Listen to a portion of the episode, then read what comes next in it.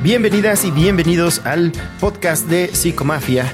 Esta otra vez, como ya es una costumbre, es una emisión súper especial porque va a estar dedicada al Burn to Run de Bruce Springsteen. Y como ustedes saben, el experto en Bruce Springsteen es nada más y nada menos que Braulio Baez Vázquez. Adelante, Braulio. O sea, el hermano, ¿qué tal? Un saludo a todas y todos. Tengo en mis manos nada más ni nada menos el álbum Born to Run, el acetato. Lo conseguí apenas la semana pasada. Y me dije, esto es un buen momento para compartir algo de música, una obra maestra. El primer dato es que está Rolling Stone lo ubica en el casillero número 16 de los mejores, de los 500 mejores álbumes de la historia del rock. Entonces creo que es más que pertinente volver a estas andadas del rock. Hemos hecho alguna serie de podcasts italianos, pero hay que volver al sendero. Y estamos de manteles largos aquí en Psicomafia. Por favor, quédense, acompáñenos, súbanle al volumen.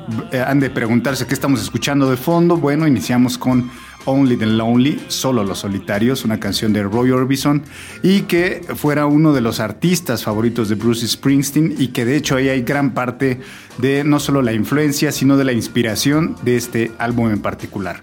Hermano, ¿a ti qué te parece Roy Orbison? A mí Roy Orbison se me hace, eh, pues igual va a haber quien no esté de acuerdo, pero a mí se me hace el, tal vez el vocalista, el mejor vocalista de rock, o mejor dicho, de pop, pues de todos los tiempos. ya los Traveling Wilburys lo habían reclutado como para ese fin, ¿no? de, ser el, de ser el más grande, el mejor. Y pues esa voz suave, esa voz bien colocadita, esa voz bien eh, tersa, pero colocando la nota exactamente en el lugar de donde debe ir, ahí donde cala, ahí donde debe de estar, ahí donde te transporta, más allá del día a día de estos tiempos tan globalizados. Ahí nos lleva Roy Orbison y por eso es que a mí me encanta escucharlo. Es correcto y fíjate que... Eh, bien lo dices, comparto la idea y por ahí también hay algunos críticos sobre todo que lo consideran efectivamente la mejor voz del rock and roll. Eh, quizá no tanto en rango vocal, habrá quien diga por ahí que Freddie Mercury, cuestión de gusto, estará Michael Jackson, no sé, Juan Gabriel, hasta si ustedes me apuran que no es rock and roll como tal, pero sí, grandes vocalistas, eh, grandes rangos vocales, pero me quedaría en lo particular con Roy Orbison también. Obviamente Bruce Springsteen también se queda con Roy Orbison pero vamos a pasar a hablar de este tercer álbum, Born to Run. Su tercer álbum, él tenía 25 años cuando comenzó a componerlo, imagínense nada más. Lo terminó a sus 26 años y medio. De hecho, se lanzó un 25 de agosto de 1975 y su idea, él, él lo dice, lo admite, con sus primeros dos álbumes no tuvo, digamos, el éxito que él esperaba, tampoco ni de ventas ni en la radio.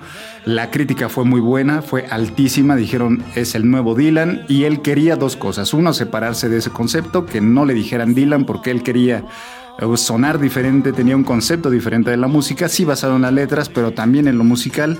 Y una segunda cosa que él esperaba obtener de todo esto era el reconocimiento. Él acepta que lo que él buscaba era escucharse en la radio, que tuviera éxito, que hablaran de él. Y mira, casi 50 años después de que él grabó su álbum, aquí estamos hablando de él. Y no solamente nosotros, créeme que por ahí en el mundo musical, eh, bandas como los Killers, Coldplay, Ahora Pearl Jam, por ejemplo, que esta semana, en 2021, en plena pandemia, volvió a los escenarios tras tres años de ausencia, e hicieron un cover de Bruce Springsteen, de hecho. Entonces su, su trabajo, su legado, sigue casi 50 años después vigente.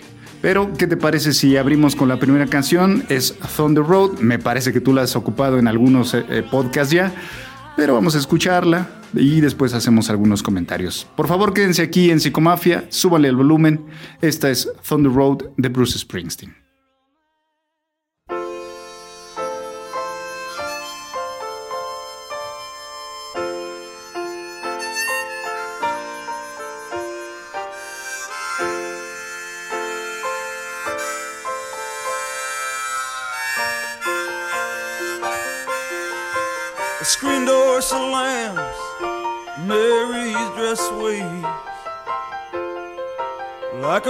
and she dances across the porch as the radio plays. Roy Orbison singing for the lonely. Hey, that's me, and I want you only. Don't turn me home again, I just can't face myself alone again. Don't run back inside, darling, you know just what I'm here for. So you're scared and you're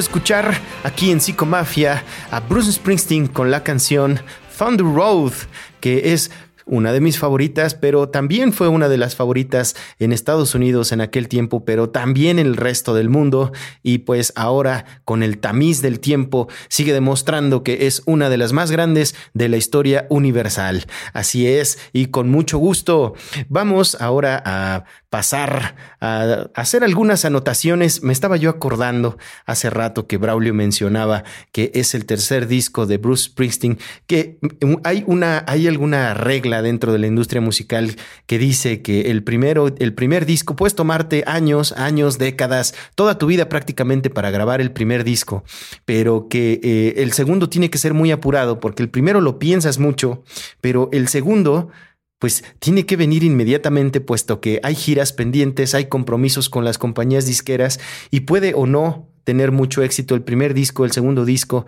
pero el tercero, el tercer disco muchas veces es aquel, el que termina por definir a la banda si va a continuar o no. Y ese dilema justamente era algo por lo que recordé que pasaría poquito tiempo después eh, Tom Petty, eh, justamente con su tercer disco, y tienen puntos en común que ya abordaremos más adelante, bien interesantes, pero este sonido, Braulio, si, si nos puedes eh, comentar, este sonido particular del Born to Run de Bruce Springsteen, ¿en quién está inspirado? ¿Quién fundamenta o qué sustenta este sonido de El Jefe? Mira, son dos cosas muy, muy interesantes y datos que tendremos que apuntar aquí. Comienzo por tu, esta última pregunta. El jefe tenía una idea muy clara y siempre lo dijo. Quiero que este álbum suene como Roy Orbison, con canciones escritas por Bob Dylan, pero producido por Phil Spector y su famoso muro de sonido. Ojalá tú nos precises más adelantito qué es esto, técnicamente esto, muro de sonido, pero eh, ese, mencionaste el tercer álbum de Tom Petty and the Heartbreakers, que es Dem de Torpedos, Maldición, los Torpedos, ¿no? Y bien lo dices, el primero, el primer álbum de cada banda va a ser donde establece su sonido. Hola, soy yo, aquí estoy mundo, escuchen mi sonido, mi propuesta. El segundo ya te apuró la discográfica porque el primero no vendió mucho porque no te conocieron. Y en el tercero es donde si pegaste el 1 y el 2, el tercero, y si vas a meterte más a fondo, le vas a meter más galleta, más sesos, más corazón. Y fíjate que no solo es el caso del Born to Run de Bruce Springsteen o el Them de Torpedoes de Tom Petty. Tenemos a los Beatles, por ejemplo, y su tercer álbum, dato curioso, fue Hard Day's Night, donde todas y cada una de las canciones ya fueron escritas por Lennon y McCartney. Ahí ya no hubo covers. Dijeron, ¿sabes qué? Aquí vamos a definirnos como Beatles, que es lo que traemos. A Hard Day's Night es solo únicamente Lennon y McCartney. No hay covers. The Who, por ejemplo, su tercer álbum es Sell Out. Black Sabbath, Master of Reality. Rod Stewart, Every Picture Tells a Story, que por cierto es de 1971, está cumpliendo 50 años. De hecho, el mes pasado cumplió 50 años. Bien valdría la pena hacerle un podcast. Fíjate que se lo pasé a un amigo muy, muy metalero, muy querido amigo. Le dijo, a ver, escucha este álbum. Y me dice, oye, está genial. No tiene guitarras eléctricas. y es genial, es rockero, rock and rollero, metalero, etcétera. Le digo, no pues tiene sí. distorsión. Así es, y fue el tercer álbum de Rod Stewart, ¿no? Que Perfecto. Pero vamos a Bob Dylan, por ejemplo, y su The Times They Are Changing. Vamos, el tipo también hacía cinco álbumes al año, pero su tercer álbum fue un parteaguas. Y creo que de toda, de toda esta lista yo me quedaría con el tercero de Van Morrison, que es Moondance. Por favor, escúchenlo. Ojalá igual le podamos hacer un, un podcast. Es de verdad un, antes y después en la forma de escribir, de producir y de grabar. Pero bueno, eh, particularmente pusimos, acabamos de escuchar Thunder Road, que eh, hay una mención expresa, eh, literal a Roy Orbison, Roy Orbison Singing for the Lonely, por su canción Solo los Solitarios, porque eh, Springsteen en su adolescencia solía escuchar la radio, después se compró el, el acetato y escuchó esta canción y él se identificó completamente. Dice, yo soy un solitario y yo estoy aquí, tengo una, una propuesta. Y eh, nos compone esta canción Thunder Road, que por cierto iniciara una larga, larga lista de canciones de carretera, digamos, que Springsteen le dedica tanto a los automóviles, al camino y a las mujeres, ¿no? Tres aspectos o tres temas fundamentales que vamos a encontrar en toda la carrera del jefe. Pero eh, pasemos ahora a una segunda canción que es Third Avenue Freeze Out. Es también de mis favoritas y en la misma línea, escuchémosla y después escuchamos un poquito de datos curiosos. Pasemos a Third Avenue Freeze Out de Bruce Springsteen.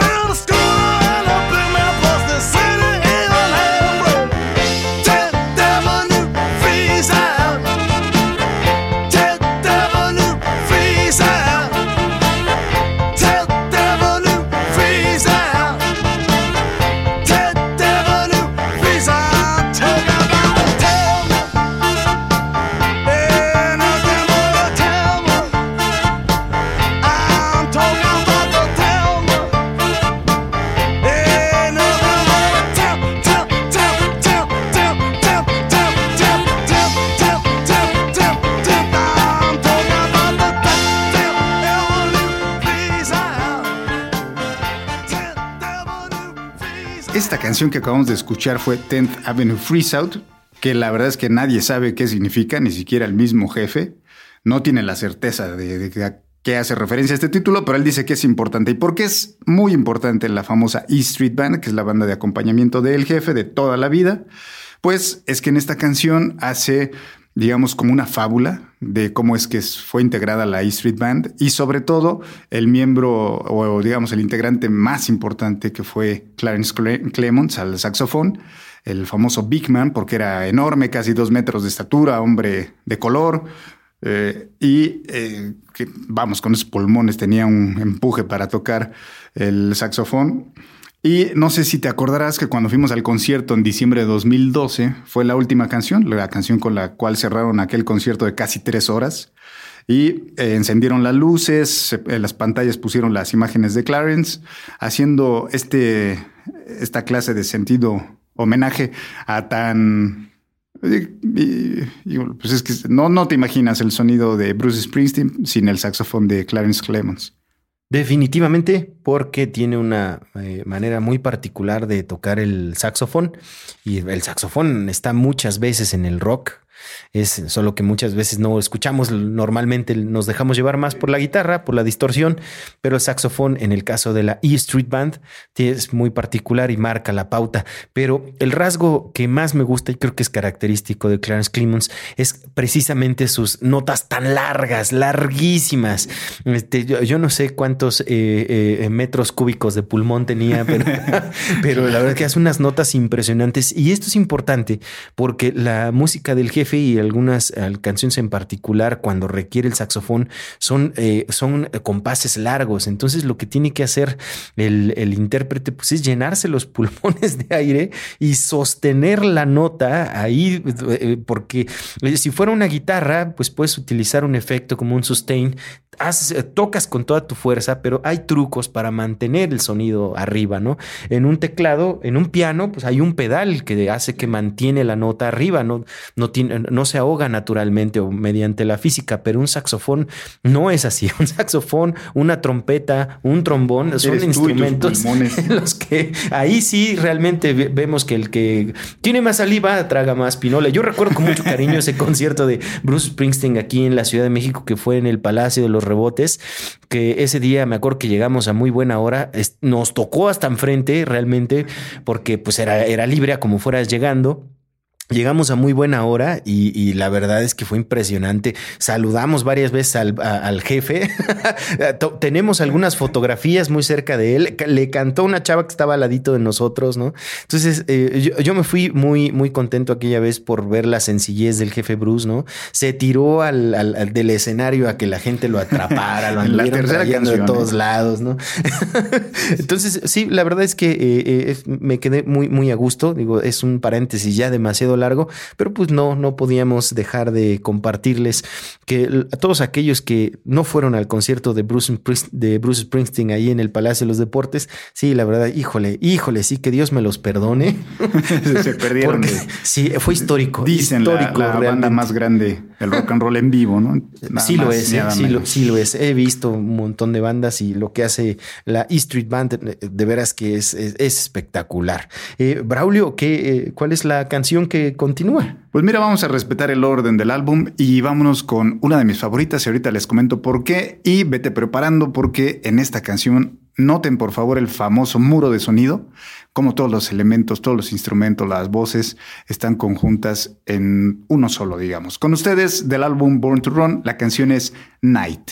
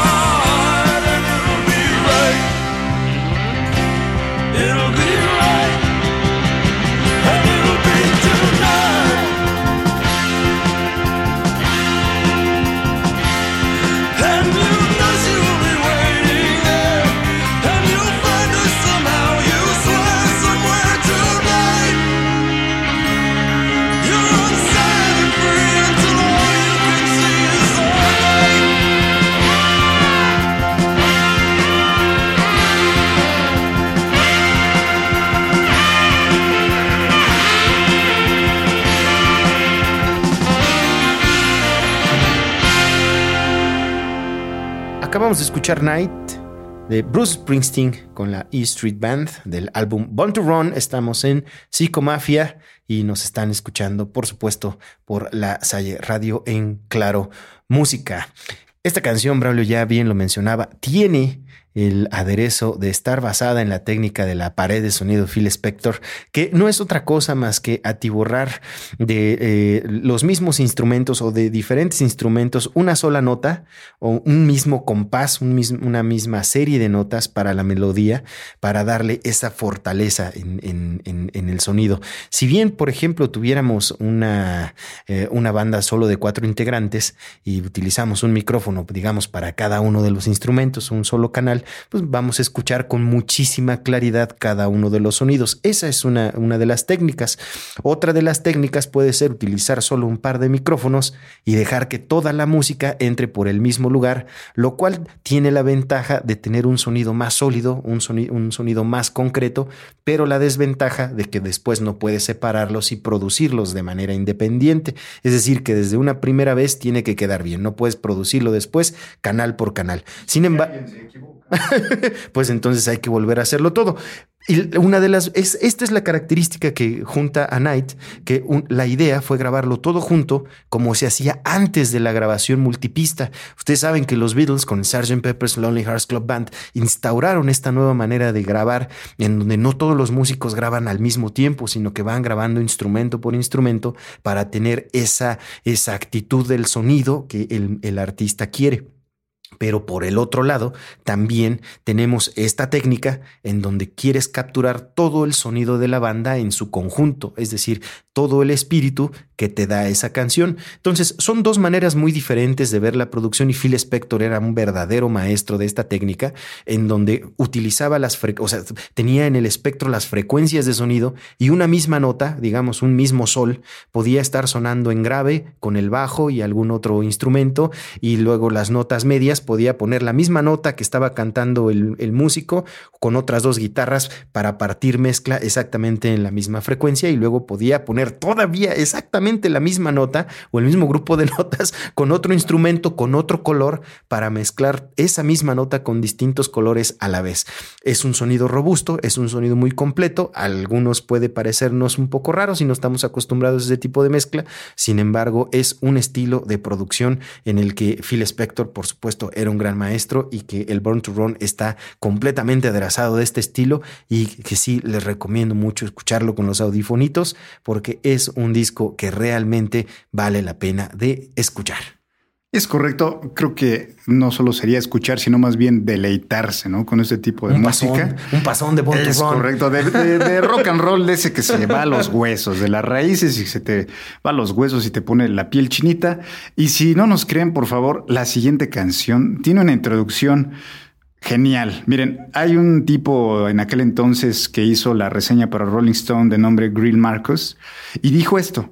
Backstreets comienza con una introducción larga, descorazonadora, que bien podría llamarse el preludio rock and rollero de la Iliada, haciendo paráfrasis a Homero, ¿verdad? Pero bueno, estamos aquí en Psicomafia, por favor, súbanle al volumen. Esta canción es Backstreets.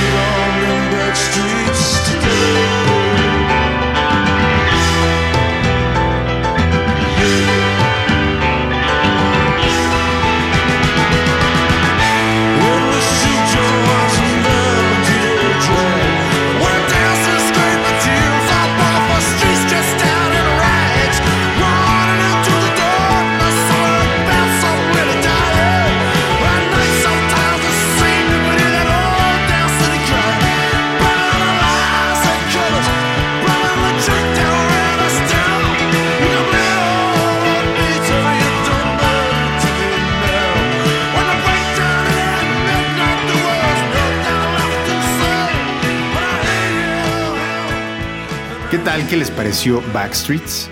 Esa de verdad que es una de mis favoritas de Springsteen y de hecho hay por ahí una compilación, una lista donde dice las 100 mejores canciones del jefe y Backstreet está eh, dentro de las primeras 10 y creo que comparto esa clasificación, también la pondría dentro de mis primeros 10, sobre todo por toda la letra, la introducción, la ejecución. eh, toda la E Street Band en su máximo esplendor en el año 1975.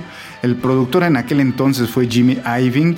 Él venía de, de grabar un álbum con eh, John Lennon, Walls and Bridges, y eh, fue reclutado, eh, digamos, en lugar de Mike Capel, que después hubo un problema legal con él. Eh, tres años no pudo meterse Springsteen al estudio, únicamente giras en vivo, pero bueno, esa será harina de otro costal y que podamos platicar en, al- en algún otro momento de otro álbum que sería el siguiente, que es Darkness in the Edge of Town, muy importante también dentro del, del panorama musical. Pero pasemos a la canción de canciones, la que le da título al álbum y que es Born to Run y que es una verdadera oda a la juventud. Eh, eh, en esta canción se hace una descripción, digo, a los 25 años te quieres comer el mundo, quieres huir de tu lugar de origen y, pretendes eh, ganar respeto, éxito, idolatría, etc. Y pues recordemos que el jefe está en sus 25 años, en su primer cuarto de siglo, y es una de, las canciones que se ha utilizado más en el cine, por ejemplo, series de televisión. Eh, se puede notar, por ejemplo, el muro de sonido. Eh, fueron capas y capas y capas que se grabaron de esta canción. Tan solo para esta única canción fueron 16 meses de trabajo, imagínense, casi año y medio, porque no le gustaba el sonido, luego escuchaba campanitas. Había, el mismo jefe dice que tenía sonidos en su cabeza que un miembro muy importante de la Street Band, que lleva por nombre Steven Van Sant, fue el héroe, digamos, porque fue el que le ayudó a traducir esos sonidos que él escuchaba en su mente y le iba diciendo, mira, podemos ponerle aquí una guitarra, unos vientos, etcétera, ¿no? Pero esta canción está dentro de, las mejores canciones, de las 15 mejores canciones de, del rock and roll, está en el casillero número 21 y de hecho también hay un salón de la fama del rock and roll, está ingresada como una de las canciones que le dieron forma al rock y es, esta también tiene un sinnúmero de versiones de covers de grandes artistas. Eh, eh, por ejemplo, es muy sabido que ostenta, digamos, el, el, título del himno no oficial del estado de Nueva Jersey. Y de hecho el jefe ha dicho que es algo muy curioso, ¿no? Porque una canción que habla precisamente de huir de Nueva Jersey, pues es de las más reconocidas en Nueva Jersey, ¿no? Caso curioso. Hasta Obama, ¿no? Por ahí que ves, alguna vez dijo, yo soy el presidente, pero él es el jefe, ¿no? Y bueno, por favor noten también la aportación importantísima de lo que ya habíamos comentado del señor Clarence Clemons y después pasaremos a comentar un poquito más de esta canción con ustedes Born to Run aquí en Psicomafia.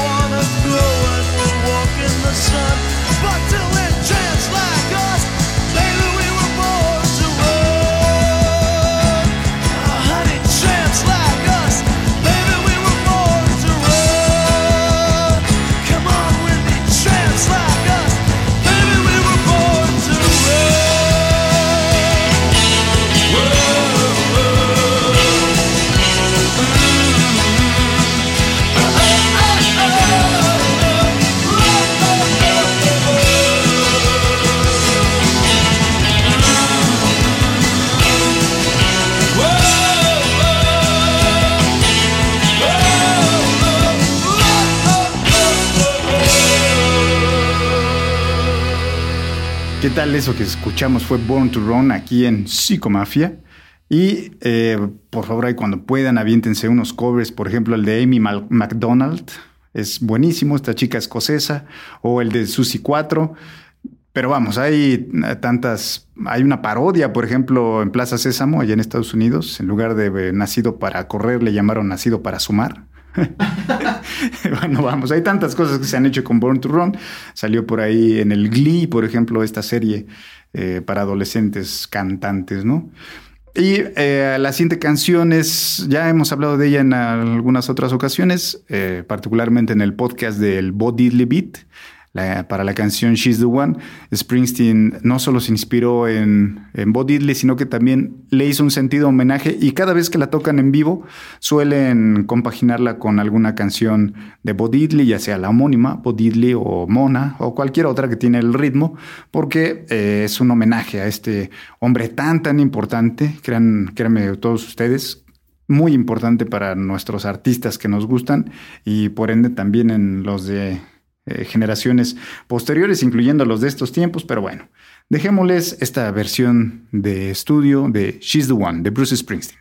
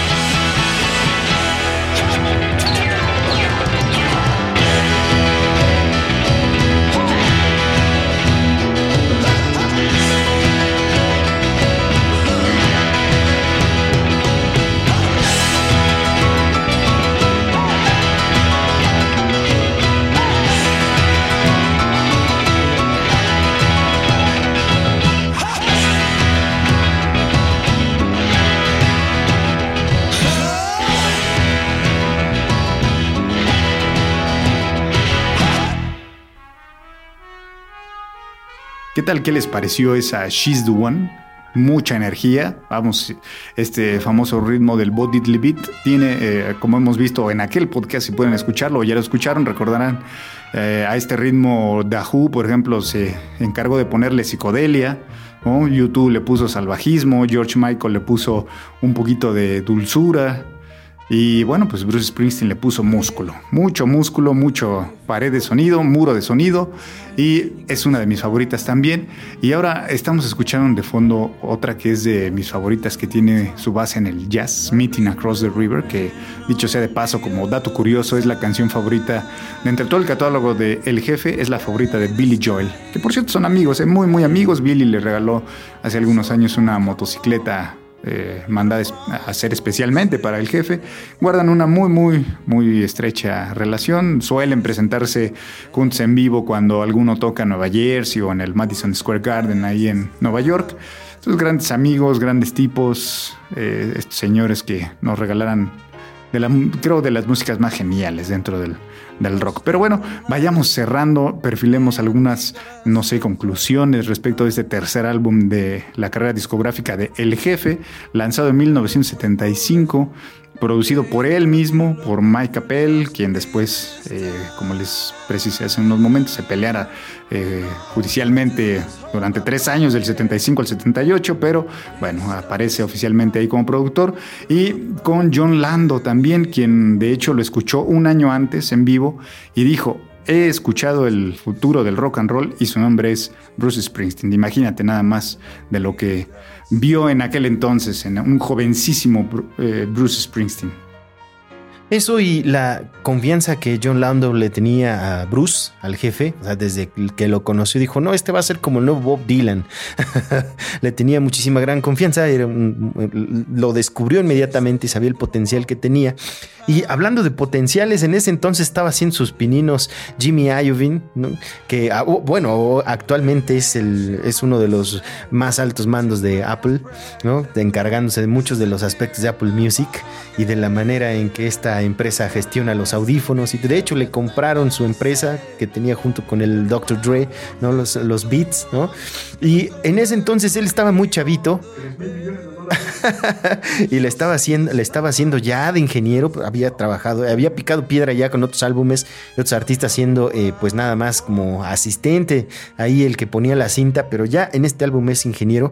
Y hay una anécdota bien particular y que a mí me gusta muchísimo porque me, me ha enseñado también mucho, es que en una, e, era tan estricto Bruce Springsteen para su trabajo que lo mismo le daba, o sea, las horas se le pasaban, no se daba cuenta cuándo era de día o de noche, más porque los estudios no tienen ventanas generalmente. Entonces es, es como un casino que nadie sabe qué hora es, ¿no? Entonces el jefe Bruce seguía, se grababa, esto no me gusta, hay que hacerlo otra vez, una vez más, otra y otra y otra y otra, ¿no? Sonidos de batería, o sea, solo para una semana para encontrar el sonido adecuado de una tarola, hágame el favor, ¿no? Entonces el ingeniero ya estaba harto, dijo, no sabe qué, yo me largo, me voy de aquí, se sale bien enojado del, del estudio de grabación, se sale de la cabina y en el pasillo se encuentra John Landau, le dice, ¿dónde vas? Yo me largo, le dice, y, John Landau lo regaña, le dice, oye, a ver, un momento, dice, yo no sé, yo no sé qué, este, qué estés pensando tú y tal vez no sé cómo vayas a tomar mi comentario, te puede servir o no, después de eso te puedes ir, pero mira, la verdad es que eh, todos estamos aquí juntos para hacer el mejor disco que sea posible y el disco es de Bruce, ¿no? Y él es el jefe, ¿no? Él manda. ¿Cuál es la idea central de esto que estamos aquí? Hacer lo que sea necesario, como sea, el tiempo que sea, cuéstenos lo que nos cueste para hacer un gran disco. Afortunadamente eh, eh, Jimmy Iovine tuvo la madurez de entender cuál era el cuadro completo, que era el disco de Bruce Springsteen, y decir, bueno, pues me quedo, es cierto, vamos a hacer un gran álbum. Y de, a partir de ahí hizo escuela y bueno, el beneficiado posteriormente también sería Tom Petty con Damn the Torpedoes, un discazazazo donde ya Jimmy Iovine es productor, pero aquí con eh, Born to Run es ingeniero de sonido y ese es el sentimiento y es yo creo que como se hacen los grandes discos, ¿no? O sea, dándolo todo. Hace rato que llegó Braulio con el, el vinilo, pues, recordé, dije, bueno, es a tantos años, sí, pues qué bueno que Jimmy Iovine se quedó porque el, el disco es realmente muy bueno, no solo en lo musical, sino también en cómo está producido. Es un disco genial. ¿Cuál va a ser la siguiente canción que ya estamos llegando desafortunadamente el límite de tiempo, tanto que decir, pero pues esta curaduría de Braulio nos ha llevado por una excelente tarde. ¿Cuál es la siguiente canción, Braulio? Ahora sí que la siguiente es la última, es la que cierra el álbum, Jungleland. Es una de las canciones más emblemáticas del catálogo de El Jefe, sobre todo por el solo de saxofón de Clarence Clemons. Y ustedes podrían contar con los dedos de sus manos las canciones emblemáticas en el rock o rock and roll que usan el saxofón. No sé, me vienen ahorita a la mente a bote pronto Us and Them de Pink Floyd en aquel Dark Side of the Moon. No sé, Careless Whisper de George Michael, Baker Street. Y les digo, esa, esa bote pronto, esas canciones eh, con saxofón, pero de verdad no podríamos decir muchas, vamos, muchísimas, miles, cientos de miles quizá tengan saxofón, pero muy poquitas de ellas tienen ese sello característico. Eh, escúchenlo con calma, a volumen alto. Y sí, efectivamente se nos fue el tiempo volando. Muchas cosas que seguramente no dijimos y no podemos decir en tan poquito tiempo, pero les intentamos hacer una síntesis de tantos libros, revistas, programas, eh, documentales que nos hemos eh, chutado para traerles aquí a Psicomafia contenido no sé si nuevo, pero quizá con una visión muy rock and rollera. Nosotros lo hacemos, hacemos esto por puro amor al rock, al rock and roll de verdad. Así que eh, muchas gracias por el favor de su atención. Créanme que estas canciones no las van a escuchar en ninguna estación de radio, jamás aquí en México. Al menos nunca he escuchado esta, por ejemplo, esta canción que viene a continuación.